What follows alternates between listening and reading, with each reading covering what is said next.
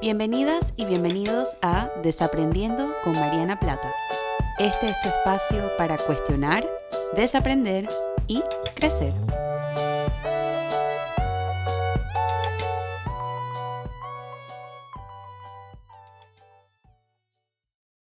Hola a todas y a todos y bienvenidos a un nuevo episodio de Desaprendiendo. Yo soy Mariana y como siempre estoy súper contenta de compartir con ustedes una semana más en este espacio para cuestionar, desaprender y crecer. Y estoy muy emocionada porque el día de hoy tengo a un invitado muy especial que hace tiempo estoy pensando en cómo incluirlo en un episodio y como la mayoría de los episodios que he hecho con invitados pues me da mucho gusto saber que las cosas se dan poco a poco y hemos ido conversando el tema que vamos a desaprender o espero yo que podamos desaprender juntas y juntos el día de hoy.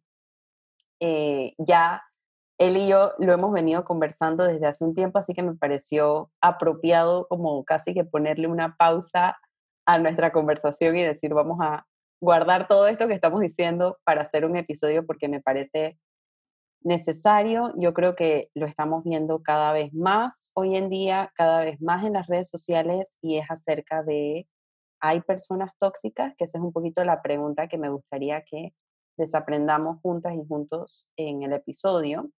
Y eh, para hablar de este tema conmigo y ayudarme a pensarlo y ayudarme a cuestionarlo y ayudarme a verlo con un ojo un poquito más crítico y un poquito más Em, integrador y diferente, eh, invité a mi colega y amigo Tomás Vázquez, que es psicólogo y terapeuta familiar.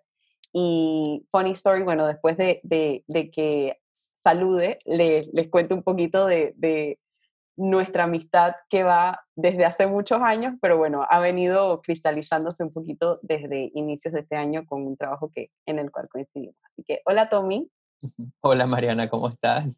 Bien, súper contenta de tenerte aquí el día de hoy este, y agradecida también, bueno, que hayas tomado un tiempito de tu semana, que sé que estamos todos los profesionales de salud mental a mil últimamente, conteniendo muchas cosas de salud mental. Este, Tommy y yo nos conocemos desde, ¿qué año, Tommy? A ver, nos conocimos en 2014, pero realmente no nos dimos cuenta que nos habíamos conocido como hasta el año pasado formalmente, ¿no? Pero, pero fue funny porque nos hemos encontrado como tres, cuatro veces Em, y no fue sino hasta que nos sentamos, fue es que, ay, en verdad, hemos compartido todos estos espacios, o sea, es demasiado cómico. Así es. Y, y bueno, nos conocimos en, en, una, en un congreso al cual los dos asistimos, este, empezando eh, a trabajar como psicólogos. Sí. Y, y, bueno, el año pasado volvimos a coincidir en otro evento y ya quedamos como que en contacto y quedamos eh, conversando y este año empezamos a dar la misma cátedra en la misma universidad, en el mismo horario. Em, entonces como que ya fue, ya fue otro espacio más en el cual pues nos hicimos mucho más amigos y comenzamos a compartir un poquito más estos temas de, de salud mental y de psicología y de psicoterapia y aparte tuvimos oportunidad de colaborar en, en algunas clases juntos, así que ha sido como que uno de los mejores regalos que yo creo que me ha dado la docencia. Somos dos, o sea, fue una super experiencia, de veras, super experiencia. Nuestros viernes siempre eran así, muy académicos desde las 8 de la mañana como hasta las 12 del día. Exacto, eran dos cafés eh, casi que por default los viernes, antes y después de dar clases y, y bueno, después nos dimos cuenta que, que, pues obviamente compartíamos muchas otras cosas y quedamos conversando y, casi que hemos desarrollado esta amistad donde nos empezamos a, compartir de repente artículos o nos comenzamos a compartir em, insights o preguntas o temas que estamos desaprendiendo y como muchas de las cosas que yo creo que ya no nos, no nos debe sorprender, eh, nos, nos hemos dado cuenta que hemos venido como que pensando más o menos lo mismo sobre diferentes temas. Y esta es una de las razones por las cuales decidimos hacer este episodio juntos el día de hoy, porque una de las cosas que hemos venido conversando ya desde hace un par de semanas es el concepto de la gente tóxica. Y, y yo, Tommy y yo lo hemos conversado aparte, que pareciera como que cada vez más estamos escuchando esta frase de tal persona es tóxica o hay que alejarse de personas tóxicas o cómo identificar a personas tóxicas en nuestras vidas, que por un lado, y estoy casi segura que Tommy va a estar de acuerdo conmigo con esto, por un lado nos da gusto escuchar que el tema de salud mental cada vez resuena más, sin embargo, es como una frase o una terminología que nos hace mucho ruido también, ¿no? Es correcto. totalmente, eh, es que hay que preguntarse muchas cosas con este concepto de las personas tóxicas, ¿no? Em, y sí estoy totalmente de acuerdo donde, que pareciera que este año hubiera un boom, ¿no? Sobre el concepto. Y de hecho me acuerdo que en las clases que nosotros dábamos, de hecho habían a veces preguntas eh, sobre si existían personas tóxicas o chicos que decían, es que mi pareja dice que yo soy tóxico o tóxica, ¿no? Entonces creo que es un buen momento para sentarnos a pensar un poquito sobre ello. Claro, claro. Y yo ahora lo que me estoy preguntando es, ¿qué significa ser tóxico? O sea, cuando, cuando nos ponemos a pensar, y esta es la parte que ahora sí quiero invitarlas e invitarlos a los que están escuchando, uno, a darse cuenta de cuando usamos esta frase, porque yo creo que todas y todos la hemos usado, me incluyo. Yo también he hablado de algo tóxico e, en, el feminismo, lo he hablado masculinidad tóxica y he hablado sobre esto es tóxico o no, porque también creo que se ha normalizado, pero quiero abrir el espacio para preguntarte, Tommy, cuando hablamos de tóxico, realmente, ¿de qué estamos hablando? Bueno, el tema con el uso de esta palabrita, que de hecho no es una palabra que parta de la psicología y es lo primero que tenemos que saber. Eh, de hecho, tóxico se suele usar en otro tipo de campos que tienen que ver con referencias a venenos o sustancias que nos pueden generar esta sensación, eh, digamos, de intoxicación, ¿no? Que es un poco, si nos vamos desde la RAE, por ejemplo, la, la amada RAE, va desde allí. Y de hecho, desde la APA, que es la Asociación Americana de Psicología, ellos lo establecen o lo usan también refiriéndose a una sustancia que produce efectos venenosos en el organismo. En ningún momento se hace alusión a lo tóxico o a toxicidad como una cualidad o una característica de una persona o un rasgo de personalidad, ni mucho menos como un diagnóstico, que de hecho es como se ha estado utilizando últimamente, digamos, para describir personas y hasta relaciones, tanto de familia, de pareja o relaciones laborales.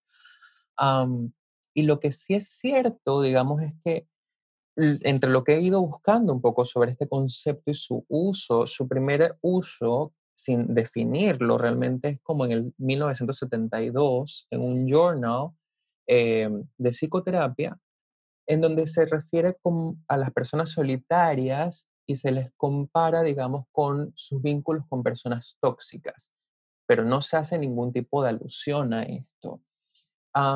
y de alguna forma después como que el, el, el concepto se termina filtrando a los libros de autoayuda, que es donde más se ve. O sea, nosotros ponemos en Amazon o ponemos en Google libros, personas tóxicas, gente tóxica, relaciones tóxicas, y fácil encontramos más de mil libros. De hecho, en Amazon, si uno hace el ejercicio, uno pone gente tóxica y te salen más de mil opciones de libros. y uno de ellos es como de 1995. Em, y algo que es tricky con esto es que los libros de autoayuda en su mayoría no son escritos por profesionales de la salud mental. Por ejemplo, uno de los más famosos, que es del 95, es escrito por una persona que se considera a sí misma experta en comunicación interpersonal, pero no es psicóloga, ni psiquiatra, ni terapeuta. Eh, y lo peligroso de esto es que lo define como, bueno, cualquiera puede ser tóxico. Tus padres, tus hijos, cualquiera es tóxico. Y se genera como esta ambigüedad de no saber exactamente qué es, pero al mismo tiempo como que es válido utilizarlo como un calificativo para señalar a la gente. Claro, y, bajo esta, o sea, bajo este este contexto un poco sociohistórico de dónde viene el término y cuándo empezó a utilizarse. Y me encanta que hayas empezado a hablar de, del término toxicidad a nivel químico casi, o sea, a nivel como para, para definir sustancias o definir productos, ¿no? Porque yo creo que hasta ahí podemos empezar a desaprender y decir, fíjense cómo estamos usando una palabra que define a algo bastante concreto, sin vida, eh, y cómo lo estamos usando con seres humanos. Eh, que yo creo que ahí, ahí, eh, ahí coincidimos como en la razón por la cual este término y este uso nos hace a nosotros tanto ruido como profesionales de salud mental. Y dos, me pongo a pensar entonces si esto ha sido quizás normalizado y popularizado por estos libros de autoayuda, que de ninguna manera estamos banalizando ahora los libros de autoayuda con lo que estamos diciendo, porque yo, yo sí soy bastante, em, eh, estoy a favor de que hay varias herramientas hoy en día para poder trabajar en nuestro bienestar emocional, sin embargo, uno sí tiene que ser crítico de el tipo de contenido que uno está consumiendo y de dónde viene ese contenido. así. Eh, pero también estoy pensando como que, cómo, o sea, la, la, la, qué fibra tocó esto con la gente que se popularizó tanto. No, yo creo que de alguna forma el adjetivo permite poner una manera de nombrar, digamos, el malestar eh, que uno puede sentir en la relación con otra persona, ¿no? O de poder sentir por qué la relación es tan complicada o por qué es tan conflictiva o qué es lo disfuncional que hay en esta relación, por ejemplo. Y creo que eso quizás mucho tiene que ver con eso, del por qué este concepto termina resonando tan fuertemente, ¿no? Claro, me, hace sentido, como que una primera, una primera validación de eso que yo vengo sintiendo, que quizás esta es la primera, la primera vez que alguien le pudo poner un nombre a eso y este nombre pues ya se populariza, ¿no? Exacto. Porque además pensemos un poco, o sea, si, si lo usamos para definir gente, se utiliza casi para decir, es que tú eres tóxico, ¿no? E, es una cuestión que termina señalando al otro y es como yo pongo todo el malestar que puedo sentir por la relación que tengo en el otro. Tú eres el responsable de cómo es esta relación. Eh, tú eres responsable de por qué yo me siento mal, por qué no me siento valorado o valorada, por qué no me siento entendido o entendida, eh, o por qué me siento herido o herida contigo. Claro. Yo creo que aquí acabas de tocar en un punto súper interesante, Tommy, que es esta, esta palabra, hoy en día, bueno, aparece como que en familiares tóxicos y aparecen amigos tóxicos, pero no sé si a ti también te pasa que en el lugar donde yo más lo veo es en relaciones de pareja. Sí. Es como hablar de mi ex tóxico o mi, mi, mi esa persona está, es, un, es una tóxica o esa persona es un tóxico. Entonces, ahorita estoy conectándolo un poquito con lo que tú acabas de decir de en la medida en la que, en la que, que esto creo que lo vamos a conversar igual después, como que la razón por la cual seguimos usando esa palabra, en la medida en la que yo responsabilizo a alguien por el malestar, eso me hace a mí sentirme menos culpable o, o, minimiza mi dolor. Entonces, estoy curiosa de saber, por ejemplo, que, creo que ya sé la respuesta, pero igual me parece súper importante aprovechar que tenemos a, un especialista en parejas aquí en el episodio. ¿Qué tan producente es tener este, este, qué tan, qué tan beneficioso es para la pareja tener este pensamiento tan rígido o tan blanco o negro de tengo una persona tóxica para el, para el crecimiento de la pareja? Sí, pues no es muy productivo que digamos. Eh, y no es productivo porque termina poniendo la responsabilidad de toda la relación y todo el malestar y todo lo que está pasando en uno de los miembros. En plan, tú eres el villano, yo soy el sano, tú eres el patológico, el que tendría que ir al psicólogo, pero yo estoy muy bien. eh, si tú cambias, entonces yo voy a estar bien, si tú no cambias, entonces yo tengo un problema, pero es porque tú no cambias, ¿no? Y queda totalmente puesta, digamos, toda la responsabilidad de la relación en el otro. Y eso es lo complicado. Las relaciones de pareja se construyen de a dos. Entonces, no es que uno decide y el otro simplemente es víctima de las circunstancias. ambas partes deciden cómo es la relación. Em, pero muchas veces en las relaciones, y más cuando son relaciones muy fusionadas, siempre la lupa está puesta en el otro. Es que si tú fueses diferente, todo estaría mejor. Y el otro está pensando, no, pero es que si tú no me criticaras y no fueras así, yo también estaría bien. Entonces siempre se vuelve como en torno al, al, punto de, es que mientras tú no cambies, yo voy a estar mal. Claro. Claro, como una forma también de protegernos, ¿no? es, es, una forma de colocar justamente el malestar en el otro, porque la pregunta difícil es, ¿qué hace que yo elija estar en, en, e, en este tipo de relación? ¿Qué hace que yo no abra el espacio para preguntar o para que hablemos de esta dinámica que, me, que no me gusta? ¿O qué hace que yo decida que la relación sigue estando estancada donde yo la veo que está estancada? Entonces, es mucho más complicado poner la pregunta en mí. ¿Qué puedo hacer yo para que la relación esté mejor? ¿Qué puedo hacer yo para que la relación cambie en una dirección diferente? Y no es tanto en términos de hacer, de que tengo que comprar o que tengo que hacer algo diferente. A veces hacer algo diferente es simplemente abrir el espacio de conversación y decir, oye, ¿tú te has dado cuenta que a nosotros nos pasa esto o que nunca logramos resolver estos problemas o que yo no me puedo enojar contigo porque si me enojo entonces se genera un drama adicional, por ejemplo. Entonces, muchas veces el, el primer espacio para destrabar a veces los conflictos en una relación de pareja es hablando primero de lo difícil que es hablar del conflicto. Claro, porque hay que superar, hay que superar la vergüenza, ¿no? De hablar de eso. Y, y, superar la vergüenza y superar a veces el miedo. ¿no? A la gente le da mucho miedo a veces hablar en su relación de pareja de lo que le incomoda, porque fantasea de si yo lo hablo, él lo va a tomar mal o ella lo va a tomar mal, si yo lo digo, ella se va a ofender o se va a herir, em, o voy a generarle una herida muy grande y nunca más voy a poder sanar eso. Entonces la gente decide no hablar de lo que le incomoda. Claro, y bueno, yo creo que más hay, suficiente evidencia que nos comprueba que, y esto me estoy acordando del, episodio que grabé sobre, sobre la vergüenza, donde hablo acerca de eso, que les voy a dejar, bueno, los episodios complementarios a estos en la descripción del episodio.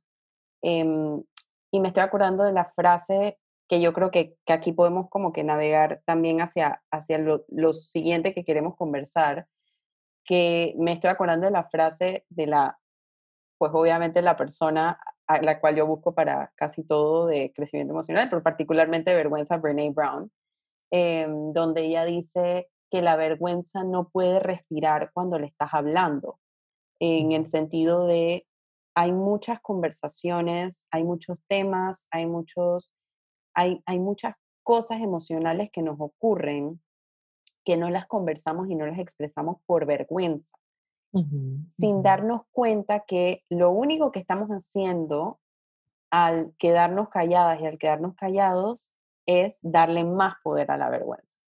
Y me estoy acordando con este, con este tema de, las personas tóxicas y, y lo que está ocurriendo hoy en día, como que todo el mundo está, todo el mundo es, es muy son muy rápidas y muy rápidos a juzgar y decir esa persona es tóxica, hay que cancelarla, que ese puede ser un tema para otro episodio por completo. Eh, me estoy acordando de un episodio que grabó Brené Brown hace poco eh, para su podcast, donde hizo como, abrió, hizo dos episodios para Pregúntenme lo que sea. Y le preguntaron acerca de, este, de esta de esta nueva dinámica de cancelar a la gente que está pasando ahora en redes sociales. Alguien dice algo equivocado o alguien hace algo que está mal y de una vez hay que cancelarlos, ¿no? Y no, no. Y lo que ella decía es que cancelar a la gente tiene un trasfondo de vergüenza, porque la ver y ella, ella lo conecta mucho con, con que la vergüenza no es una herramienta de justicia social efectiva, porque cuando nos metemos a usar, usar la vergüenza como una herramienta para ejercer un cambio, entre comillas, lo que estamos haciendo es que estamos cerrando la puerta para que la otra persona cambie y para que la otra persona tenga responsabilidad de sus actos. Entonces, yo también estoy pensando como que con este término de decir que las personas son tóxicas, es casi como si hiciéramos algo similar, como que, bueno, tú eres tóxico y ya, pues, o sea, eres así, no, hay, no tienes solución. Y es casi como cerrarle la oportunidad a la otra persona de que cambie y que quiera responsabilizarse por sus actos y quiera transformarse en una persona un poco más sana, que creo que es lo que tratamos de decir cuando decimos esta persona es tóxica, lo que estamos diciendo en muchos casos, y ahora vamos a hacer la aclaración también con otros conceptos que son importantes ponerle nombre, estamos diciendo esta persona no tiene herramientas de afrontar la vida tan sanas como las podría tener, ¿no? Exacto. Y, y conectándolo con ello, porque además me parece genial con, con Brené, porque de hecho es, o sea, Brené es una, una, una institución casi ya, digamos, en términos de todo el estudio de la vergüenza porque ella además ha hecho como un buen hilo conductor de, de entender cómo funciona, es justamente eso, es como la vergüenza lo que hace sentir es como yo estoy en el spotlight, yo estoy en el foco y todo lo que yo soy está mal y me hace ser poco merecedor. Em, y en esa misma línea, cuando yo pienso, yo estoy de acuerdo contigo en el uso de la palabra tóxico, o sea, en el sentido de que es como si yo sacara todo el malestar que yo siento y como no lo sé gestionar y no sé qué hacer con él, simplemente me lo saco encima. Y qué mejor manera que tirártelo a ti, ¿no? Es como, ¡pum! Yo me siento muy mal, entonces quiero hacerte sentir tan mal como yo me siento. Y la palabra tóxica está sirviendo, pareciera como un canal justamente para hacer eso. No, es como todo lo malo, tómalo tú y este cargo tú. Y el problema es que cuando hacemos sentir a otra persona avergonzada, realmente no estamos promoviendo ningún tipo de cambio, porque justamente pasa lo que tú acabas de decir, o sea, no se abre el espacio para conversar, no hay espacio para hablar de cómo nos estamos sintiendo o de cómo el otro se siente también, eh, simplemente es un juicio. Entonces, simplemente es como, esta es tu casilla, esto es lo que tú eres, tómalo y se acabó no hay espacio para conversar, digamos. Em, y es lo complicado de la vergüenza, porque eh, el tema es que la vergüenza no se solventa o se entiende simplemente señalando o haciendo sentir a otros, se, soluciona cuando abrimos el espacio para conversar y, tenemos el espacio para poder compartir o conversar de cómo nos estamos sintiendo los dos, ¿no? Por ejemplo, una relación, es cómo yo me siento, cómo tú te sientes, y cada uno haciéndose cargo de lo que siente. Porque también otra cosa que nos pasa cuando hablamos de las relaciones es como, yo me siento porque tú me haces sentir, ¿no? Entonces es como un twist, digamos, y volvemos a lo mismo de yo te responsabilizo de lo que yo estoy sintiendo, ¿no? Es como, yo me siento mal porque cuando tú no me entiendes o porque tú no me haces caso, entonces es más de lo mismo, solo que con otra fórmula o sintaxis, digamos. Claro. Y, y, y, en este, o sea, creo que, has dado en el clavo, Tommy, como que en el, en el tema de responsabilizarnos de nuestras emociones también, que es algo que el, el nombre que tiene es responsabilidad afectiva, lo, lo, he conversado anteriormente en el, en el podcast también. Y lo que estoy escuchando es como que al decir que hay personas tóxicas y usar esa palabra, lo que es casi como, se ha vuelto como que el chivo expiatorio de la sociedad. Es como que, ay, esa persona es tóxica y esa persona representa todo lo malo de este mundo y todo lo, y, todo lo, lo, tóxico, quedándonos con esas palabras tan rígidas y tan, tan, tan con poca capacidad de ver todo el panorama, pero también que yo creo que en, este sentido es importante explicar que lo que estamos tratando de hacer con este episodio no es minimizar el dolor o el sufrimiento emocional que las personas hayan podido sentir en las relaciones en las cuales han estado, llámese relaciones de pareja, de familia, de amigos, sino abrir un poquito el panorama y abrir la perspectiva de pensar, uno, lo que tú decías anteriormente, Tommy, o sea, ¿qué está pasando conmigo que me engancho con personas así? Y por el otro lado, la palabra tóxica también, o, decir esta persona tóxica, enmascara otro tipo de situaciones también, ¿no? Sí, o sea, creo que, y, y, en esa misma línea, no se trata, digamos, de hacer como que no existen situaciones conflictivas o relaciones que nos puedan hacer, en las que nos podemos sentir mal o en las que nos podemos sentir heridos o dolidos, pero es por también preguntarnos si la palabra tóxica es exacta, porque de hecho es una palabra muy ambigua, porque no sabemos exactamente a qué hace alusión. Entonces la gente la usa para decir, bueno, es una relación donde yo me siento herido, pero hay múltiples formas de sentirse herido en una relación. Te sientes que es una herida a nivel emocional, o lo que pueda haber, por ejemplo, es una relación donde, digamos, hay mucha fusión, donde casi todo está puesto en el otro todo el tiempo, eh, o hay miedos que no se quieren abordar, por ejemplo. Y también, que es otra parte que a mí me preocupa, y, y estamos claros que a los dos de hecho nos preocupa, relaciones en las que hay violencia. Así es. Y es un tema súper delicado porque sí hay esta tendencia, y de hecho hay esta tendencia cuando la gente lo habla, y hay esta tendencia a veces, inclusive en artículos de opinión, de decir, bueno, pero es que se mantuvo una relación en la que era tóxica. Y cuando empiezas a, empezar a desmenuzar esto de lo tóxico, resulta que era una relación donde había violencia psicológica, donde había todo un proceso de devaluación, de desprecio, había muchas conductas de control sobre dónde estás, con quién estás, no, esto sí lo puedes hacer, esto no, y eso es violencia, ¿no? o inclusive violencia física, golpes, empujones, estrellar cosas, por ejemplo, romper, todas esas son manifestaciones de violencia.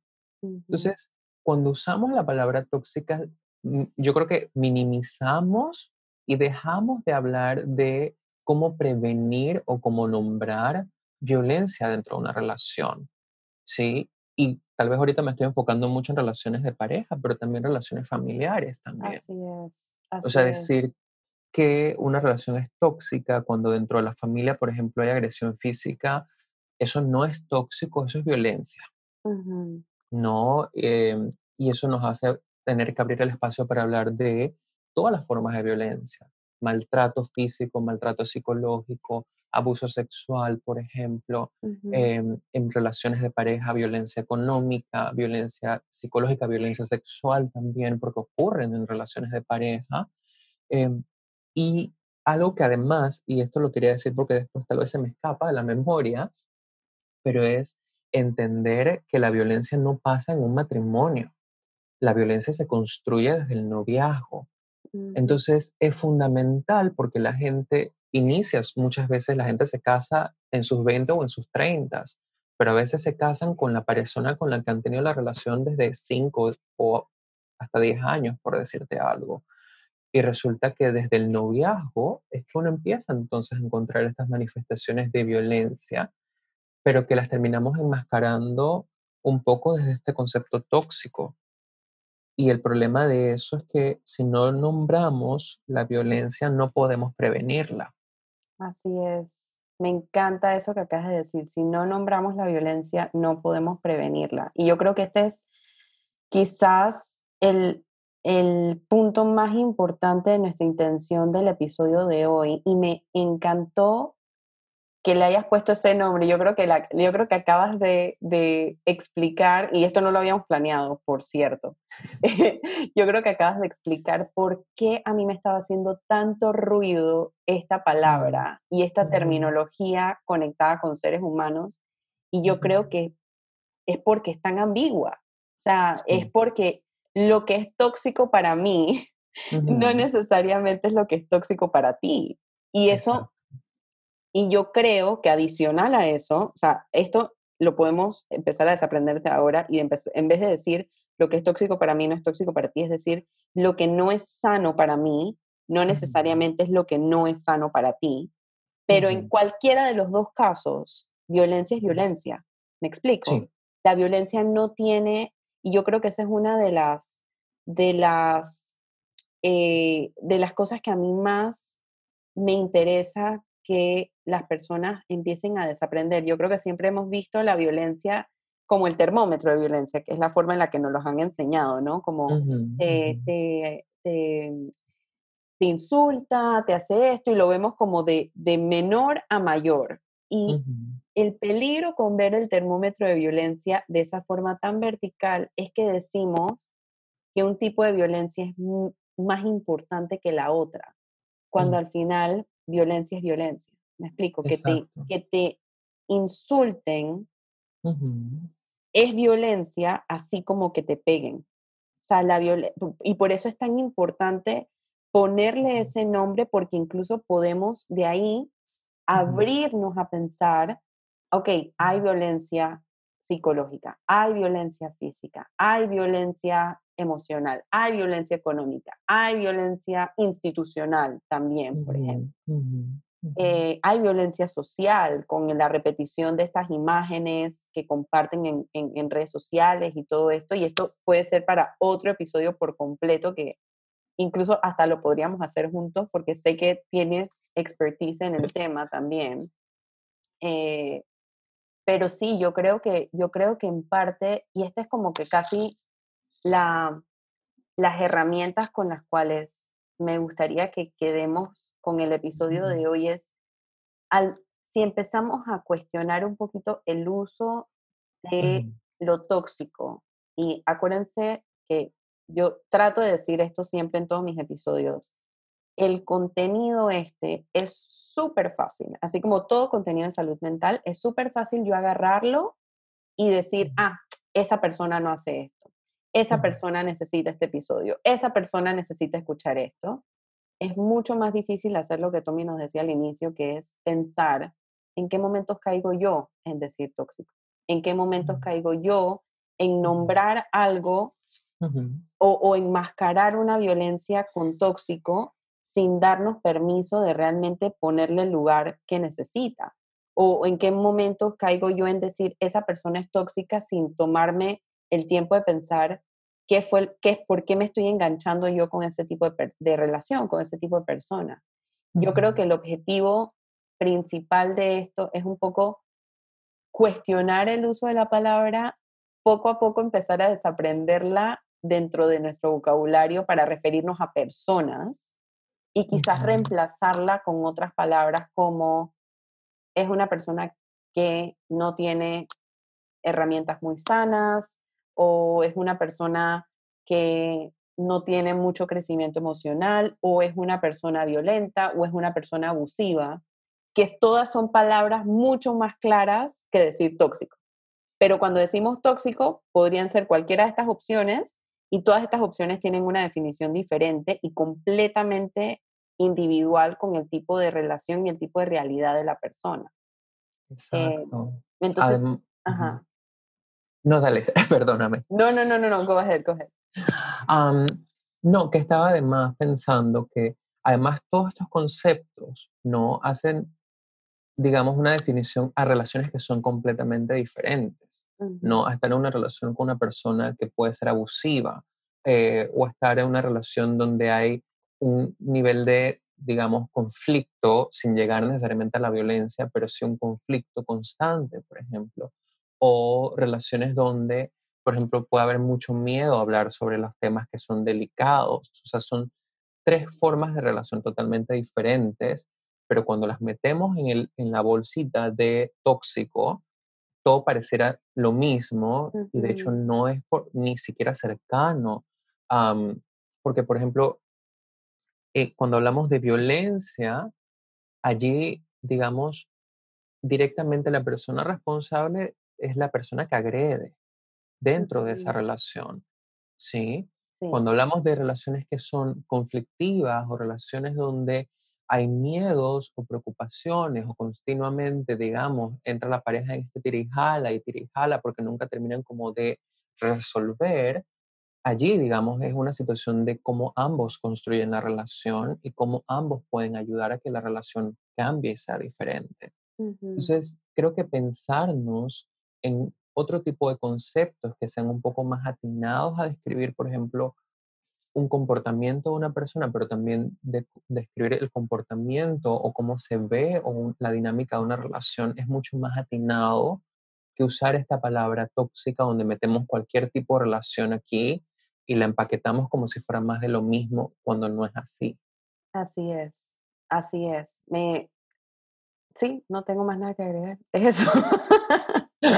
Eh, solamente, o sea, quiero, quiero finalizar este episodio un poquito con una frase que, que me encanta y estoy tratando, esto se ha vuelto algo también como no planeado en mis episodios, que siempre termino como una frase, yo creo que engloba como que un poquito lo que hemos estado conversando, que es eh, de una terapeuta que yo sigo, que sigo en, en, Instagram, no sé pronunciar muy bien el apellido, Sylvie Caucasian, maybe, creo, no sé.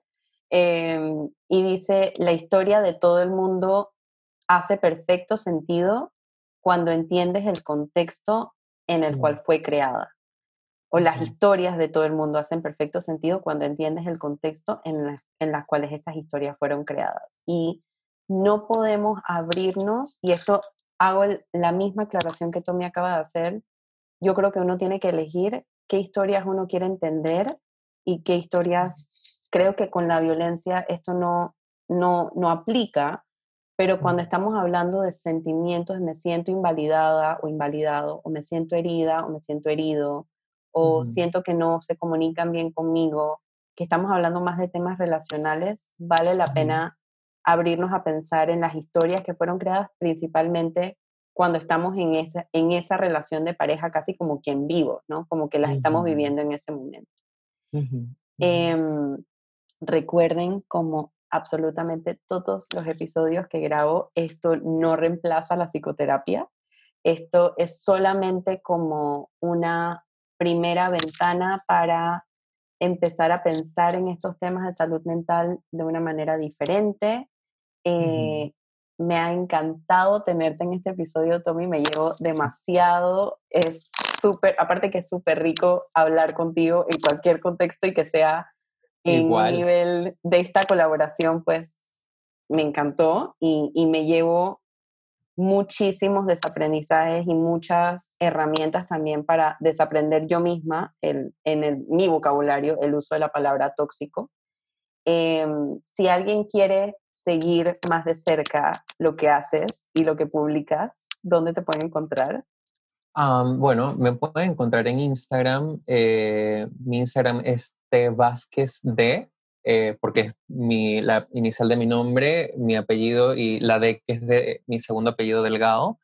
Em, y nada, pues con muchísimo gusto ahí me pueden seguir. Y Mariana, yo encantadísimo por la invitación de habernos puesto también en este proceso de como organizar y volcar nuestras ideas de las miles de conversaciones que hemos tenido últimamente con este tema porque sí, creo que hay mucha curiosidad por, por entender este tema tóxico eh, y hay curiosidad desde la gente eh, que no tiene formación en psicología, pero también desde el propio gremio los estudiantes también se preguntan y creo que es importantísimo que nos estemos preguntando este tema, qué es tóxico, si es un concepto válido en la psicología, qué tan específico es, qué tan poco específico o tan ambiguo puede ser que se nos escapan otros tipos de relaciones o de dinámicas que tenemos que, digamos, prestarle más atención o buscar calificativos más exactos, digamos, ¿no? Sí, sí, totalmente de acuerdo. Eh, igual para las personas que, bueno, quieran seguir más el trabajo de Tommy, yo etiqueto a, a, a todos mis invitados cuando hago mi post de Instagram, que por cierto, les recuerdo que por ahí me pueden hacer llegar las ideas de episodios que tengan, qué les pareció este episodio. Me encanta siempre leerlos, leerlas y leer lo que están, lo que tienen en mente. Eh, me pueden conseguir, estoy en Instagram, en Facebook y en Twitter como arroba marianaplatapsy o a mi correo info arroba marianaplata.com También les recuerdo que tengo un newsletter que sale todos los viernes, que es una, bueno, siempre lo digo, me encanta todo lo que hago, pero y a cada uno, a cada cosa que hago le tengo un cariño especial. El newsletter para mí es como, es mi forma como de terminar mi semana y, y, es donde escribo un poquito como que lo que estoy desaprendiendo en la semana y lanzo recomendaciones y ahí las mantengo en al tanto de de repente novedades que tenga, charlas, etcétera. Así que se pueden suscribir tanto en mi página web, marianaplata.com, o en el link en mi perfil de Instagram. Y también les recuerdo que estamos todavía en esta pandemia, así que cuídense, porfa, cuídense mucho emocional y físicamente y cuiden a los suyos, toquen base, compartan este contenido de salud mental que semana a semana van desaprendiendo y nos vemos la próxima semana con un nuevo tema y un nuevo espacio para desaprender. Chao. you